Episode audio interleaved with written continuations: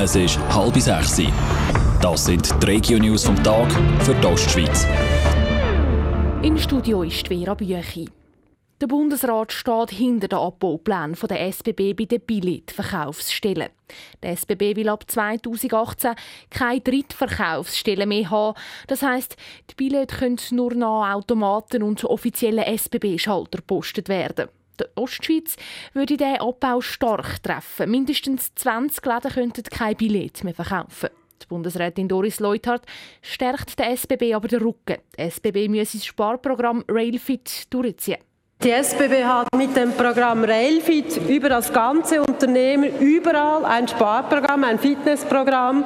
Das ist ein Bestandteil davon. Und wenn nur ein Prozent der Billetverkäufe betroffen sind, da glaube ich, ist das richtig und so umzusetzen. Im St. Galler Kantonsrat dürften die Abbaupläne aber noch zu reden geben. Die Arbeitsgruppe ÖV will mit einem Vorstoß erreichen, dass sich die St. Galler Regierung gegen das Streichen der Drittverkaufsstellen wird.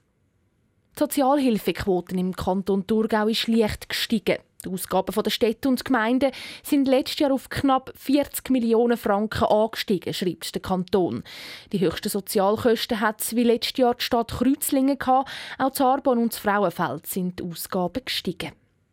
Z Matzingen ist ein Polizist vom Diensthund gebissen worden. Das meldet die Kantonspolizei Thurgau. Er sei am Morgen zusammen mit Kollegen ausgerückt, um eine Person festzunehmen. Mit dabei war auch ein Diensthund. Der Täter ist geflüchtet und bei der Verfolgungsjagd hat der Hund den Polizist in die Hand gebissen.